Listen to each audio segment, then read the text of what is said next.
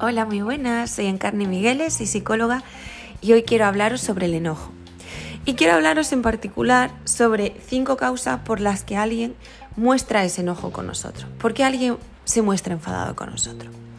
Bien, normalmente el enojo se muestra cuando la persona percibe que hay una injusticia. Puede ser real o no real. Pero las causas por las que nos la muestra o nos la hace percibir podrían ser las siguientes. Una puede ser el escape o evitación, otra puede ser finalizar la conversación de este tema, otra podría ser la manipulación, otra el castigo y otra recibir una reparación. Espero que os haya ayudado, que os haya gustado y nos vemos en el siguiente. Un abrazo.